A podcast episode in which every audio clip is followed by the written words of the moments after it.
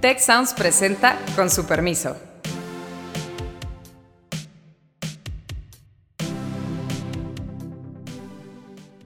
Con su permiso, soy Beata Voina y hoy vamos a hablar sobre la movilización ciudadana de este fin de semana que reunió a, muchos dicen, 500 mil ciudadanos en México y diferentes partes de la República para manifestarse contra los cambios en el Instituto Nacional Electoral que eh, pues está planeando realizarse a raíz de la reforma que propuso el presidente de México. Esas son las reglas que queremos, las reglas donde la alternancia existe transformar esa movilización de los ciudadanos en eh, pues una especie de apoyo para algún proyecto político en el futuro, en el contexto, pues un futuro relativamente cercano. A mí de los carteles que más me gustaron fue uno que decía Beata, con estas reglas llegaron, con estas reglas se van. Yo no participé en la marcha de este domingo, soy extranjera y siempre me da ese temor de que eh, van a activar en algún momento el capítulo el artículo 30 eh, y tantos de la Constitución, 33, de la Constitución. Aquí me está soplando Carlos Elizondo que nos acompaña, el artículo 33 de la Constitución. Pero eh, Carlos eh, Elizondo y Sofía Ramírez, que también está con nosotros, creo que sí han estado por ahí este fin de semana. Entonces, este, a ver que nos puedan compartir sus impresiones de esta, de esta marcha eh, que ha sido, la verdad es que tratada de forma muy dura por el presidente mexicano este, a comienzos de esta semana. Eh, pero bueno, empecemos con Sofía. Gracias, Beata. A ver, yo, yo quisiera destacar eh, dos cosas. A mí me pareció que el discurso que dio el ministro Cosío, el ministro en retiro Cosío, junto con el discurso que dio la periodista Beatriz Pajes, pero yo me quiero concentrar en el, el ministro en retiro Cosío, estaba muy enfocado en hablar de la libertad, de que la gente que estábamos ahí estábamos porque estábamos ejerciendo nuestro derecho en libertad, éramos ciudadanía en libertad. A mí me parece que la palabra, la palabra clave justamente es eh, queremos que nuestro voto siga siendo un voto libre y secreto y queremos que las instituciones electorales que nos garantizan que ese voto sea libre y secreto sean autónomas, no solo de nombre, sino también de presupuesto, de capital humano, de eh, capacidades. Y obviamente la marcha eh, podría parecer que se desvincula de la reforma a las leyes electorales porque pues nadie iba gritando fuera la reforma del plan B. Lo que estábamos, eh, la consigna, lo que estábamos escuchando a lo largo de la marcha, pues era muy en el sentido de defender el voto. Con mi voto no te metas, gobierno. Con mi voto no quiero cambios. Yo quiero que se respete mi voto. Entonces, esa es una eh, de las primeras observaciones que me gustaría. Me encantó que fuera alrededor de la libertad de todas las personas que se agruparon allí. Número dos, me parece que eh, fue un entorno que propició que el segundo de los temas que mencionó Cosío se diera de manera muy natural, porque el mensaje del ministro en retiro, el segundo mensaje, iba dirigido a la Suprema Corte y al Poder Judicial en su conjunto porque justamente no solo quienes eh, asistimos a la marcha hemos estado en los embates del presidente de manera reciente, sino también justamente el Poder Judicial, en concreto los ministros y ministras de la Suprema Corte. ¿Por qué son relevantes? Pues porque ya el Poder Legislativo, eh, a través de las mayorías del gobierno, aprobó esta, este plan B de reformas electorales. ¿Por qué digo plan B? Porque el plan A era hacer una reforma constitucional para la cual no había las suficientes mayorías en términos de reforma constitucional, que son mayorías calificadas, pero sí había mayorías simples para hacer este plan B realidad, que entre otras cosas, pues modificaba la ley de comunicación social, digamos, la posibilidad de que eh, los funcionarios públicos aparecieran eh, haciendo propaganda en, en, lo que ahora todavía no, bueno, ya no, ya, ya entró, porque ya está publicado, en, en digamos, espacios Em, de manera desproporcionada respecto a otros actores políticos que no son funcionarios públicos. Em, pero esa parte, digamos, ya había estado votada eh, en un inicio, ya esa ya no era tema. Este fin de semana la defensa era un poco más en el sentido amplio de hablar de que con el voto de los mexicanos y las mexicanas no había que meterse y eso obviamente implicaba garantizar los recursos específicos que necesita el Instituto Nacional Electoral y los órganos electorales locales para poder garantizar que las elecciones pues sean de ciudadanos y ciudadanas que cuentan los votos, que reciben los votos, pero obviamente eso implica capacidades implica capacitación, implica despliegue, implica materiales. Y bueno, la última idea rápidamente es, yo creo que cada democracia necesita eh, elementos distintos. Tú nos contarás eh, en otra ocasión ahorita, eh, Beata, sobre qué necesita una democracia europea, qué necesita una democracia post-bloque soviético, qué necesita una democracia en otros lares. En el caso mexicano, la democracia mexicana necesita muchísima certeza de pesos y contrapesos, pero también certeza, eh, digamos, en el procedimiento, que no nos van a hacer fraude, porque nos hicieron fraude muchas veces en distintos momentos del proceso de conteo de votos. Y por eso tenemos un PREP, un programa de resultados electorales preliminares, un conteo rápido. Por eso las elecciones, el conteo final, eh, digamos, se, se hace tres días después.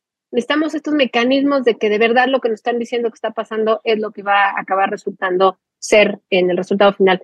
Y yo creo que en ese sentido, el quitar estos mecanismos de certeza eh, de manera artificiosa con una reforma de un plumazo, pues obviamente sí merma muchísimo la confianza en esas eh, instituciones electorales y en las elecciones mismas. Carlos, eh, ¿tú cómo, cómo lo, has, lo has visto? De hecho, pues la marcha fue convocada y participaron pues diferentes grupos, partidos, movimientos. Eh, con, esa, eh, con ese, eh, ese llamado general, o sea, al, no se toca precisamente para mm, tener esas garantías que ha tenido durante los últimos años, décadas, podríamos decir, la democracia mexicana, que es la seguridad de las elecciones.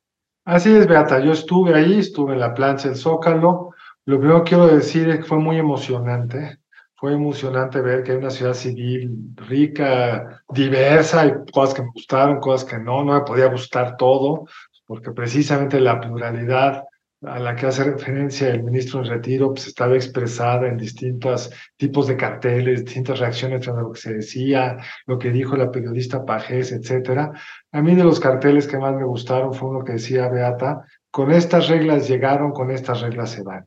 Y yo creo que es la clave de esto. El juego democrático en México fue producto, y hay un video de saque muy bueno antes de los discursos que hay que subrayar en todo el calentamiento previo a los discursos, quien hizo un gran papel como de conductor, de eh, distribuidor de la palabra, de recordarnos por qué estábamos ahí, es Fernando Belanzaurán, lo hizo fantástico y quiero subrayarlo. Pero además de eso, digamos, en esta pluralidad, me parece que tenemos que tener claro que lo que está en juego es que las reglas del juego electoral se hicieron en consenso con todas las fuerzas políticas y lo que es el plan B es una medida unilateral y tardía para reformar las leyes electorales. Con la misma rapidez que hicieron el INSABI, destruyeron el Seguro Popular y nos quedamos sin medicinas o disminuyó de forma importante el abasto de medicinas, ese es el riesgo operativo que está detrás del plan B y el riesgo de fondo es la falta de consenso para articular una reforma,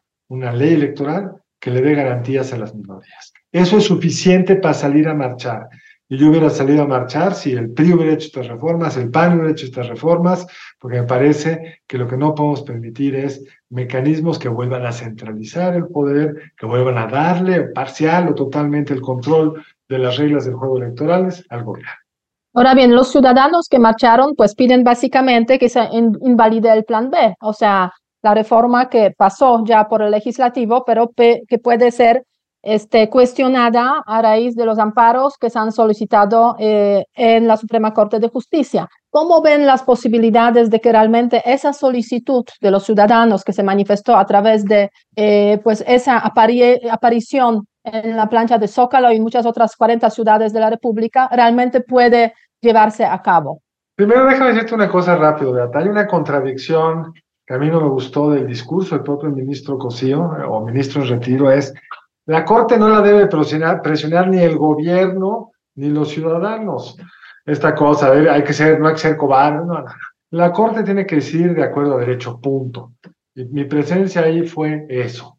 Corte, tú dime qué es el derecho y yo te voy a creer, punto. No creo que nos toque presionar a la Corte pero sí creo que mostró que hay miles de mexicanos. El gobierno dijo que 90 mil. El gobierno de la Ciudad de México emitió un comunicado que sea 90 mil. Quizá en recuerdo a un tuit que puso el 29 de septiembre el presidente López Obrador que dijo a la primera manifestación de 100 mil personas en mi contra, me voy a Palenque, Chiapas. Ni siquiera espero la revocación del mandato. ahí nos vemos porque tengo principios e ideales. Puede ser, no quiero sacar una conclusión. O sea, llegó el momento. No, no llegó porque fueron 90 mil. Según las cifras oficiales, según las cifras oficiales. La Secretaría de Seguridad Ciudadana de la Ciudad de México estima asistencia de al menos 90 mil personas a marcha por día. No sé, pero en fin. Más allá de esta guerra de cifras, yo creo que muchos de los que estuvimos ahí fuimos porque creemos que debemos resolver nuestros conflictos con base en las leyes vigentes y la Constitución mexicana está llena de detalles. Se construyó así la reforma electoral por la desconfianza de las minorías que alguna vez llegara alguien y sin buscar los dos terceras partes necesarias para reformar la Constitución, hiciera una mayoría simple, lo sacara rápido y cambiara las reglas del juego. Ahora, la Corte tiene distintos mecanismos para resolver esto, no voy a irme a todos los detalles, quiero decir el más importante, que es lo que ya sucedió por parte del ministro Pérez Dayán respecto a las dos leyes que ya se aprobaron. Eh, estas leyes fueron suspendidas para la elección de Coahuila y del Estado de México con el siguiente principio que es el fundamental, Beata Sofía, a mi entender, que es, si la Corte está para proteger derechos y si analizar una ley toma tiempo y mientras tanto esos derechos se desvanecen, pues estamos dejando de proteger adecuadamente ese principio. Pues la Corte no le da tiempo de ver si esos dos artículos de, de, la ley son o no constitucionales. La regla ya, las reformas ya arrancaron, la elección está en curso, no se aplican en estos dos estados. Y ese es uno de los mecanismos que la Corte, Corte podría seguir, aunque depende de un solo ministro, porque esa decisión la toma un ministro al que le toque, se suspende, la puede controvertir el gobierno, el gobierno del observador ya lo hizo, y luego pues ya le tocará a una de las salas, por mayoría simple, determinar si se mantiene o no esa suspensión. En este caso, si se suspendiera por los tiempos, cabe recordar que la elección, de acuerdo a la reforma, a la ley todavía vigente, la elección arranca el 2 de septiembre, lo cual significa que no se pueden cambiar las reglas pasado el 2 de junio, porque no se pueden cambiar las reglas en un cierto periodo, periodo a, a un proceso electoral, llevaría a suspenderlo todo y en el 25, pues ya regresamos a discutir qué leyes electorales podemos tener, idealmente con consenso. O sea, hay cierta, se puede decir, ventana aquí de unos tres, cuatro meses. la primera ventana. Exactamente. Que, que hay que prestar mucha atención a ver cómo va a ser, digamos, la, la decisión o los trabajos de la Corte, que vive sus, propias, sus propios problemas, también recordémoslo, eh, al margen de todo este, para ver realmente si se aplica o no se aplica pues ese plan, ese plan B. Ahora bien, Sofía, hemos visto, o sea, a raíz de esa, de esa concentración de los ciudadanos, la verdad me da la sensación que es por primera vez cuando que el presidente mexicano da ciertas cifras, ¿no? O sea, obviamente he hablado de 90 o al menos 90 mil eh, concentrados aquí en la plancha del Zócalo, pero también el presidente habló de 25 millones de ciudadanos. 25 millones de ciudadanos que este, están básicamente con lo que él llama los conservadores y que hay que tomar en consideración también a estas personas. Eso lo mencionó el lunes por la mañana en su conferencia de prensa, respondiendo básicamente a las preguntas relativas a esta manifestación. ¿Cómo tú has visto, Sofía, ese involucramiento, digamos, de los ciudadanos en esa manifestación? Porque ha sido la Ciudad de México como la mayor concentración, pero aparte de eso, pues diferentes partes de la República, donde pues la presencia quizás de ese em, de esa idea de que eh, no a la, al cambio en el INE, pues no es tan, tan, no ha permeado tanto. Mira, creo que la referencia a los 25 millones se debe justamente a quienes están, eh, digamos, dispuestos a votar por una alternancia o no. Creo que tienes razón en el sentido de decir, bueno, pues ya por lo menos estamos empezando a hacer cuentas, que eso es lo que hacen prácticamente todos los partidos políticos cada vez que hay elecciones. ¿En dónde le invierten? Para ver cuántos votos ganan y ahí es donde le invierten en campaña. Decía Carlos hace unos días en otro espacio que las campañas importan y un montón. Entonces yo un poco retomando y tomando prestada esa idea de Carlos, creo que eh, el empezar a hacer cálculos de cuántos votos tengo y cuántos votos me sobran menos el número que pensaste, habla justamente de que ya estamos en una lógica electoral, sin duda. O sea, eso eh, en primer término. En segundo término, Beata, creo que hay que recordarle a quienes nos escuchan, pues, de qué se trata el proceso electoral del 24. No solo es la presidencia de la República, Hoy día tenemos 22 estados gobernados por la coalición de Morena y aliados, tenemos 25 legislaturas locales con una mayoría eh, por parte de Morena y sus aliados. Y por lo tanto, lo que está en juego en el 24 es más bien la supervivencia de la oposición. Son nueve gubernaturas, de las cuales cinco, digamos, son de Morena y es probable que repitan algunas de ellas. Hay una del partido este PES que ya no existe, digamos que contabilizaríamos dentro del, del eh, grupo de aliados del, del partido eh, hegemónico, digamos, de Morena, y tenemos a dos del PAN. Eh, se me está olvidando la de Movimiento Ciudadano de Jalisco, pero creo que de esa dimensión estamos hablando. Nueve gubernaturas, un presidente de la República, 500 diputados, 128 senadores, y pues la verdad es que también hay 32 de 30, de, más bien hay 30 de 32 congresos locales que están en proceso de eh, pues modificar su composición, más los 30 estados con presidentes municipales. Va a ser una, elección enorme. Y yo sé que cada vez que tenemos elecciones decimos la más grande de la historia, pero esa es un poco la lógica de que haya elecciones todas agrupadas para que no estemos en elecciones un año y otro también de manera tan considerable. Ese era el espíritu de la reforma del 14. La otra cosa que mencionabas hace un rato es la certeza jurídica. No hay ningún juego, ni de mesa, ni de comercio, ni de electoral, que pueda cambiar las reglas a la mitad del camino. Y eso es un poco lo que decían hace un ratito cuando decían, con estas reglas llegaron, con estas reglas se van. Creo que ahí lo que estamos viendo es justamente una narrativa donde por un lado dicen, me hicieron fraude en 2006, por eso el INE no es confiable, eh, obtuve el registro en 2014 a pesar del INE. Yo más bien los invitaría a que lo veamos al revés. El INE tan funciona bien que obtuvo Morena el registro eh, en 2014 y dos veces hemos echado como ciudadanía al PRI, una vez hemos echado Acción Nacional, estoy hablando solamente de las presidenciales, y esas son las reglas que queremos, las reglas donde la alternancia existe. En 23 años ya cambiamos cuatro veces o tres veces de gobierno, digamos, de partido en el poder. Y ese es un punto que me parece que está queriéndose tergiversar desde la narrativa del gobierno. Están queriendo decir, esas reglas nos impidieron llegar antes, cuando justamente esas reglas fueron creadas para que no hubiera otro 1988, que es esta famosísima anécdota donde eh, se cae el sistema, y digo literal, se cae porque pues está muy chistoso que se cayó solito, y entonces, quien iba adelante en, en el conteo de votos era Cuauhtémoc Cárdenas por la izquierda con el Frente Democrático Nacional, que era este aglutinamiento de partidos de izquierda. Entonces, suena sumamente extraño que el INE, como lo conocemos hoy, es producto justamente de esta transición democrática donde todos los mecanismos de certeza, insisto, preliminares de lo conteo rápido, del PREP y demás, están hechos para que confiemos en las elecciones y son justamente esos mecanismos los que están queriendo eliminar, digamos, en esta vuelta del plan B, porque entonces pareciera que lo que, otra vez citando a Cosío, se está, digamos, priorizando es un proyecto político, este proyecto político denominado la Cuarta Transformación, y no nuestro sistema electoral que permite que ese proyecto político, si lo votamos mayoritariamente y queremos que como país se quede otros dos sexenios, así sea, pero que sea con las reglas correctas. Esas reglas que le permitieron a este proyecto llegar y esas reglas que nos han permitido, insisto, sacar de la presidencia al PRI en 2000 y en 2018 y al PAN en 2012. Yo creo que ese es el fondo del asunto y cuando quienes nos escuchen se pregunten si el plan B está bien o mal y realmente a todo el mundo nos consuene decir es que hay que gastar menos, sí, pero ojo, hay que gastar de manera más eficiente, necesitamos más democracia, no menos democracia.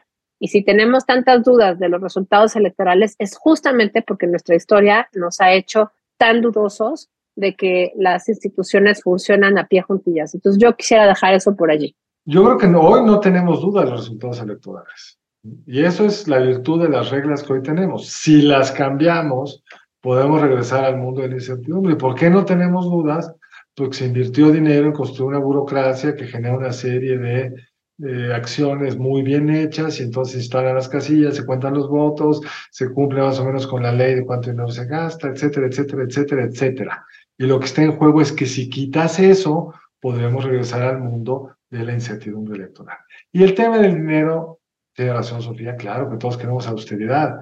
Yo, Ana Laura y yo escribimos hace años un libro que se llama, se llamaba, que era sobre la austeridad, sobre el exceso de gasto en los órganos autónomos. Y hay un capítulo sobre el INE, entonces IFE, donde sí, mostrábamos todas las cosas que se gastaban de más, pero no queríamos de ninguna manera que lo que se quitara fuera lo que sí está haciéndose bien. Queríamos que se quitaran los libros que editan, los comedores de la Comisión Nacional de Derechos Humanos, una serie de excesos que había y que pues, todavía sigue habiendo a lo largo de toda la administración pública, porque lo que nos enseña la Auditoría Superior de la Federación en sus últimas eh, pesquisas y resultados de la cuenta pública del 21 es que sigue habiendo excesos de dinero por todos lados, sin siquiera hablar de los proyectos del presidente, Tren Maya, que va seguramente a quedar la mitad, que lo que esté listo no se va a utilizar, que es el gasto de varios años del INE.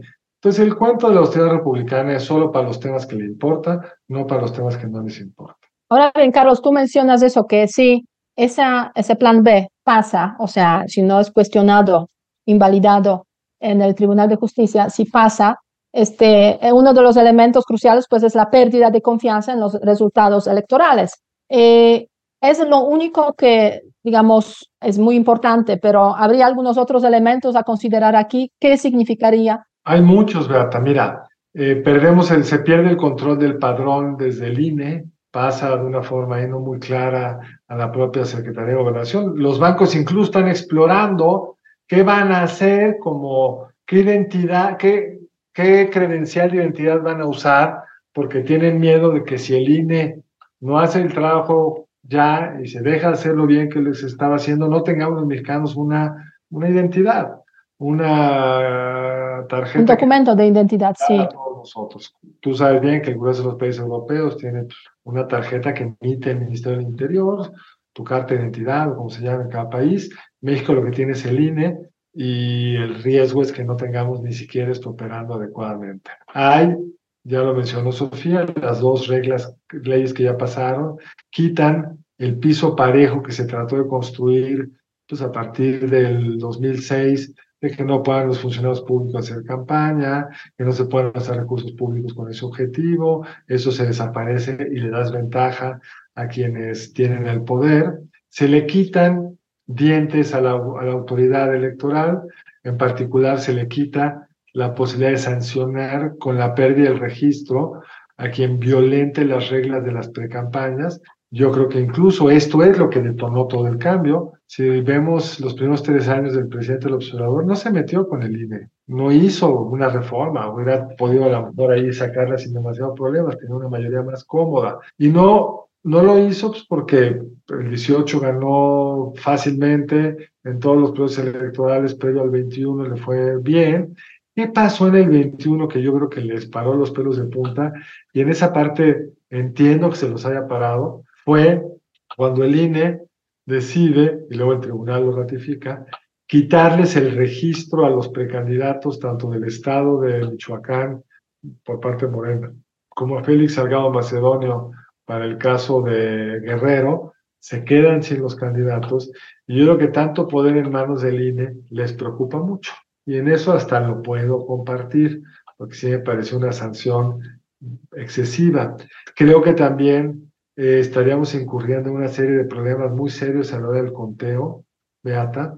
El conteo hoy se hace con el apoyo de una serie de funcionarios de línea que no existirían. Luego hay una primera, digamos, se reúne la información el domingo, pero hasta el miércoles se hace el conteo final para dar tiempo a todos a ver qué pasó, a revisar lo que hubiera salido mal. Entonces tendríamos ahí una, aún de buena fe, una posible confusión seria en los resultados finales. Quizá lo más importante, Beata, no se hace nada por los verdaderos problemas que tiene el sistema electoral. No se mejora el régimen de control de gastos. Todos sabemos, Luis Carlos Ugalde y María Pablo Casal tienen una serie de documentos, bueno, distintas versiones de un documento que se llama Dinero bajo la mesa, que muestra cuánta cantidad de dinero ilegal hay en los procesos electorales y en vez de darle más instrumentos al INE para poder evitar eso, no se mete con el problema. La gran incertidumbre de la capacidad que pudiera haber tenido el crimen organizado en algunas elecciones en zonas rurales, zonas más violentas, para alterar el resultado electoral a través de distintos mecanismos, no hay nada al respecto. Entonces, no, por supuesto que todo sistema puede mejorarse, pero en este no estamos tratando de resolver los problemas, sino que estamos simplemente bajo el argumento de la austeridad, aprovechando para quitarle cosas al INE y quitarle pues capacidad burocrática a través del cuento de la austeridad. Sí, este, en ese contexto, eh, Sofía, eh, como tú has mencionado, efectivamente, o sea, eh, estamos viendo obviamente que la lucha política, la campaña electoral, pues está en proceso desde hace ya bastante tiempo y, y a raíz de, de esa manifestación en el Zócalo y en otras ciudades, pues otra vez vemos esa confrontación entre, entre pues el presidente y los que no están de acuerdo con él. Ahora bien, yo por ahí leí un artículo en el cual, eh, no voy a decir el autor, pero en el cual se, se manifiesta de que de hecho esa, esa, esa manifestación, esa actividad de los ciudadanos no tiene mucho mayor significado, porque la verdad es que están fragmentados, aunque sí les unió el tema, digamos, del sistema electoral, pero están fragmentados, no tienen líder único y no tienen capacidad de acción en diferentes partes de la República. Y de hecho, eso no se traducirá en el futuro, o sea, quiero decir, en las elecciones, en eh, resultados concretos, es decir, resultados que podrían ser favorables a la oposición. ¿Cómo tú ves ese, ese tema? Porque sí, efectivamente, la oposición está muy fragmentada, o sea, desdibujada en muchos sentidos. Eh, Morena también está presente en muchos estados de la República y lo está aprovechando, hasta Baja California Sur, obviamente con el gobernador ahí de Morena, están ahí ya, es Claudia como hashtag en todas las paredes eh, disponibles y, este, y tampoco hay un candidato claro, ¿no? No, sin duda. A ver, creo que ese es justo el punto. Creo que el, éxito de la marcha, o bueno, de la concentración que vimos el día de ayer en Ciudad de México y en otras ciudades, pero eh, distinto a la marcha, digamos, eh, de hace un par de meses, es justamente que haya un, un fin común y en este caso el fin común es resguardar el funcionamiento que tiene hoy día el sistema electoral mexicano con todas sus fallas y con todas sus virtudes, porque consideramos que eso es lo que funciona mejor. Me parece sumamente positivo que eso no se traduzca hoy en una concentración de carácter político electoral, en el sentido de que haya un claro liderazgo por parte de la oposición. Eso es trabajo de la oposición. Me parece que cualquier intento por apropiarse por la legitimidad de este tipo de manifestaciones hacia un partido político lo único que va a hacer es desdibujar justamente estos esfuerzos ciudadanos de, proteger al sistema electoral mexicano. Sin duda, creo que entre las cosas que mencionaba o los elementos que mencionaba Carlos que tiene este plan B, eh, hay dos que a mí me llaman muchísimo la atención, porque el primero es, pareciera que está em, resguardando los derechos político-electorales de todas las personas y que eso nos hace más democráticos, ¿no? Eh, ese es un tono que se repite varias veces en este plan B. Es un tono donde pareciera que lo que se quiere hacer es que haya más derechos para más personas, pero en la práctica, dado la eh, mala gestión o el uso faccioso, digamos, de las reglas electorales, que eso también ocurre en todas las democracias, vemos elementos muy importantes como el de que no haya mecanismos que permitan tener reglas electorales que dejen de la competencia a quien viole esas reglas electorales. Entonces, si tú dejas sin ningún eh, mecanismo de suspensión de estos derechos o prerrogativas político-electorales para quien sea, por ejemplo, un agresor sexual o un agresor, digamos, eh, que haya sido sancionado en materia de violencia política contra las mujeres en razón de género, pues estás abriéndole la puerta a que ese tipo de política sea la que regrese y la que prevalezca. Este registro hoy día pues tiene una función ahí medio enunciativa, pero vaya, ya existe ese registro. Para estar en ese registro tienen que haber pasado varias trabas. Pero, por ejemplo, el caso de Salgado Macedonio, que fue este político guerrerense que no acabó siendo el candidato ni el gobernador en el estado de Guerrero, ya no voy a entrar aquí, que acabó siendo la hija, pero eh, el tema de fondo es, este personaje no presentó a la autoridad electoral dentro del plazo establecido el reporte de gastos de campaña, lo cual me lleva a lo que decía Carlos. Si tú no pones límites en el gasto, tú permites que entre dinero del crimen organizado o del sector público o desvíos de recurso público. ¿Eso ya ocurre? Sí. ¿Eso se puede evitar con el plan B? No. Lo único que está haciendo el plan B es eliminar todas estas trabas, pero le quita a la par estas capacidades al INE para, eh, pues, por lo menos hacer el intento de detener alguno de esos rubros. Y el otro punto que me parece muy importante es justamente el que no hemos tocado, que es respecto a la justicia electoral. Se eliminan, digamos, con este plan B varias salas regionales, pues sobre todo la sala regional especializada eh, del Poder Judicial, digamos, del Tribunal Electoral, del Poder Judicial de la Federación, que concretamente lo que hacía era ver todas las violaciones a las normas que regulaban el acceso a radio y televisión y la aplicación parcial de recursos públicos, propaganda y actos anticipados de campaña y pre-campaña. Es decir, es una sala especializada justamente en ver que la contienda sea pareja. Entonces, si tú vas desmantelando no solamente el INE, sino todas estas estructuras adicionales que permiten que el INE no opere solo, sino que haya sistemas de elementos del sistema de procuración de justicia y, e impartición de justicia,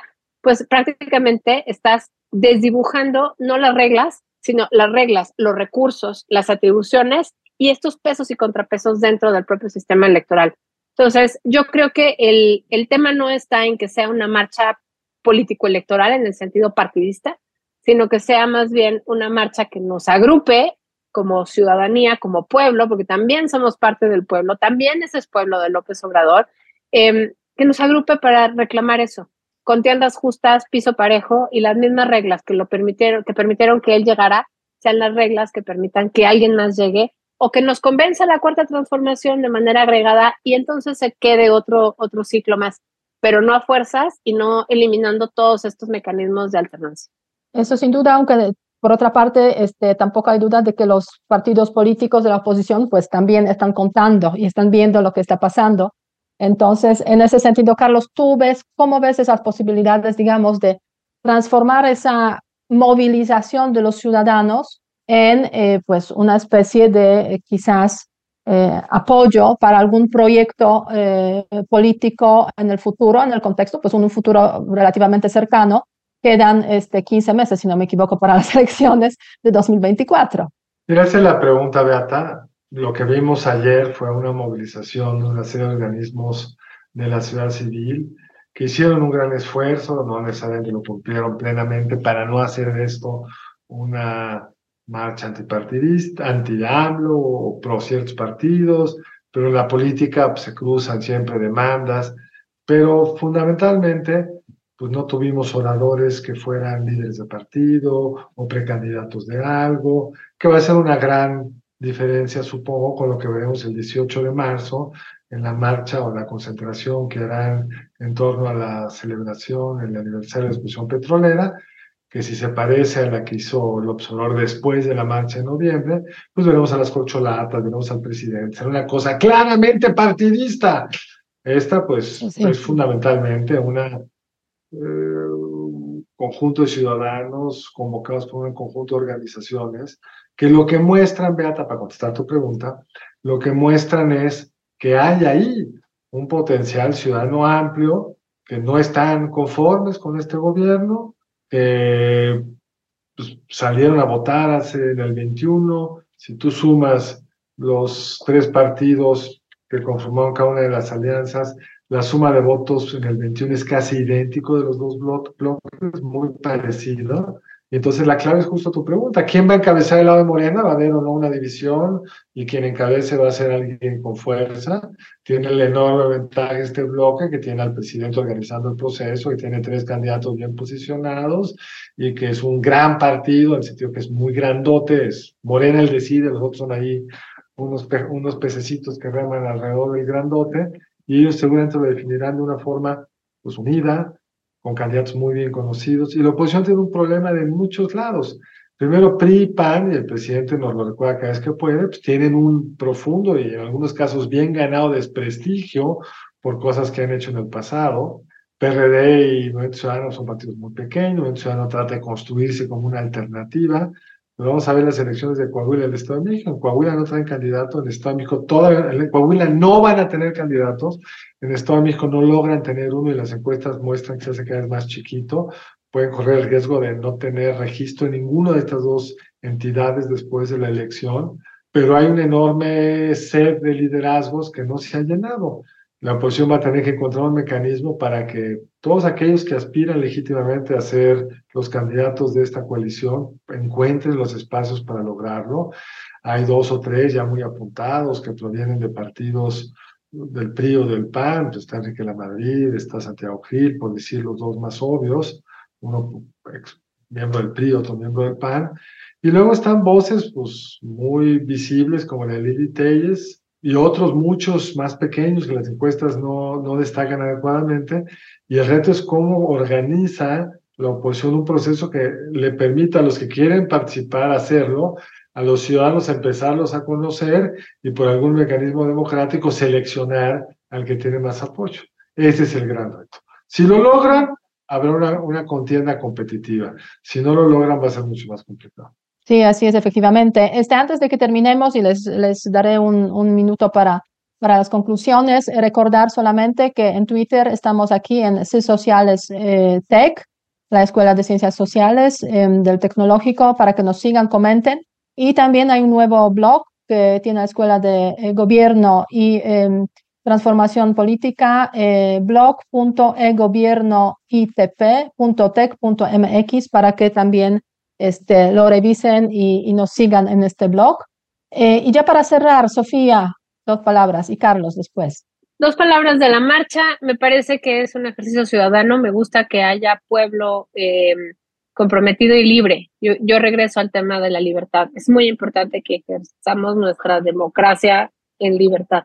Y yo regresaría ahí porque inevitablemente la militarización de la seguridad pública, la eliminación de los programas eh, de atención, digamos, a la salud, la disminución de eh, esquemas que permitían que más mujeres regresaran al empleo remunerado y no quedaran en casa cuidando solamente como único destino a sus hijos y a sus enfermos y adultos mayores, eh, me parece que eso merma la libertad. Entonces, a mí me gustaría que regresáramos allí, a la libertad que nos otorga eh, pues el vivir con cierta capacidad de sostenernos como hogares, de transitar en la vía pública sin miedo. Yo creo que si allá tendríamos que ir como proyecto de país con independencia de quién sea el líder de ese proyecto. Carlos. ¿Pero no quieres decirnos algo de tu vida futura, Sofía? También, pero no quería yo hacer el spoiler. Eh, yo quiero agradecerles muchísimo a ustedes por el espacio, por estos tres episodios de podcast. Han sido una experiencia maravillosa. Lamentablemente no me va a ser posible eh, seguir acompañándoles de manera semanal. Sin embargo, regresaré como invitada cada vez que ustedes quieran hablar de desarrollo, de desigualdades, pues también de feminismo y de temas eh, tal vez un poco más eh, álgidos, pero finalmente estoy muy agradecida por estos tres episodios, por el espacio, por compartir la mesa, las ideas con ustedes. Y yo solo quiero hablar de la marcha, de la marcha de Sofía, te vamos a extrañar. Qué lástima que pues, tu vida profesional te llevó a no poder continuar con esta dinámica, pero aquí estará tu casa abierta para futuras eh, intervenciones. Y a ustedes que nos acompañaron, pues muchas gracias por estar con nosotros. Así es, efectivamente. Y cierro repitiendo, hay un nuevo blog de la escuela, eh, repitiendo la dirección, blog.egobiernoitp.tech.mx para que nos sigan y obviamente comenten y hasta la próxima. Muchas gracias.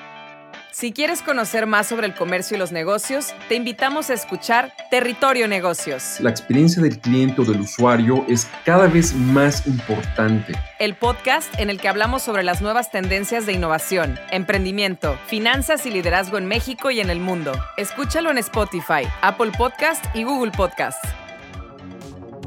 Muchas gracias al equipo del Tecnológico de Monterrey y de Tech Sounds. Productora ejecutiva, Lisbeth Siller. Productoras de Con su permiso, Stephanie Cisneros y Eva Obano.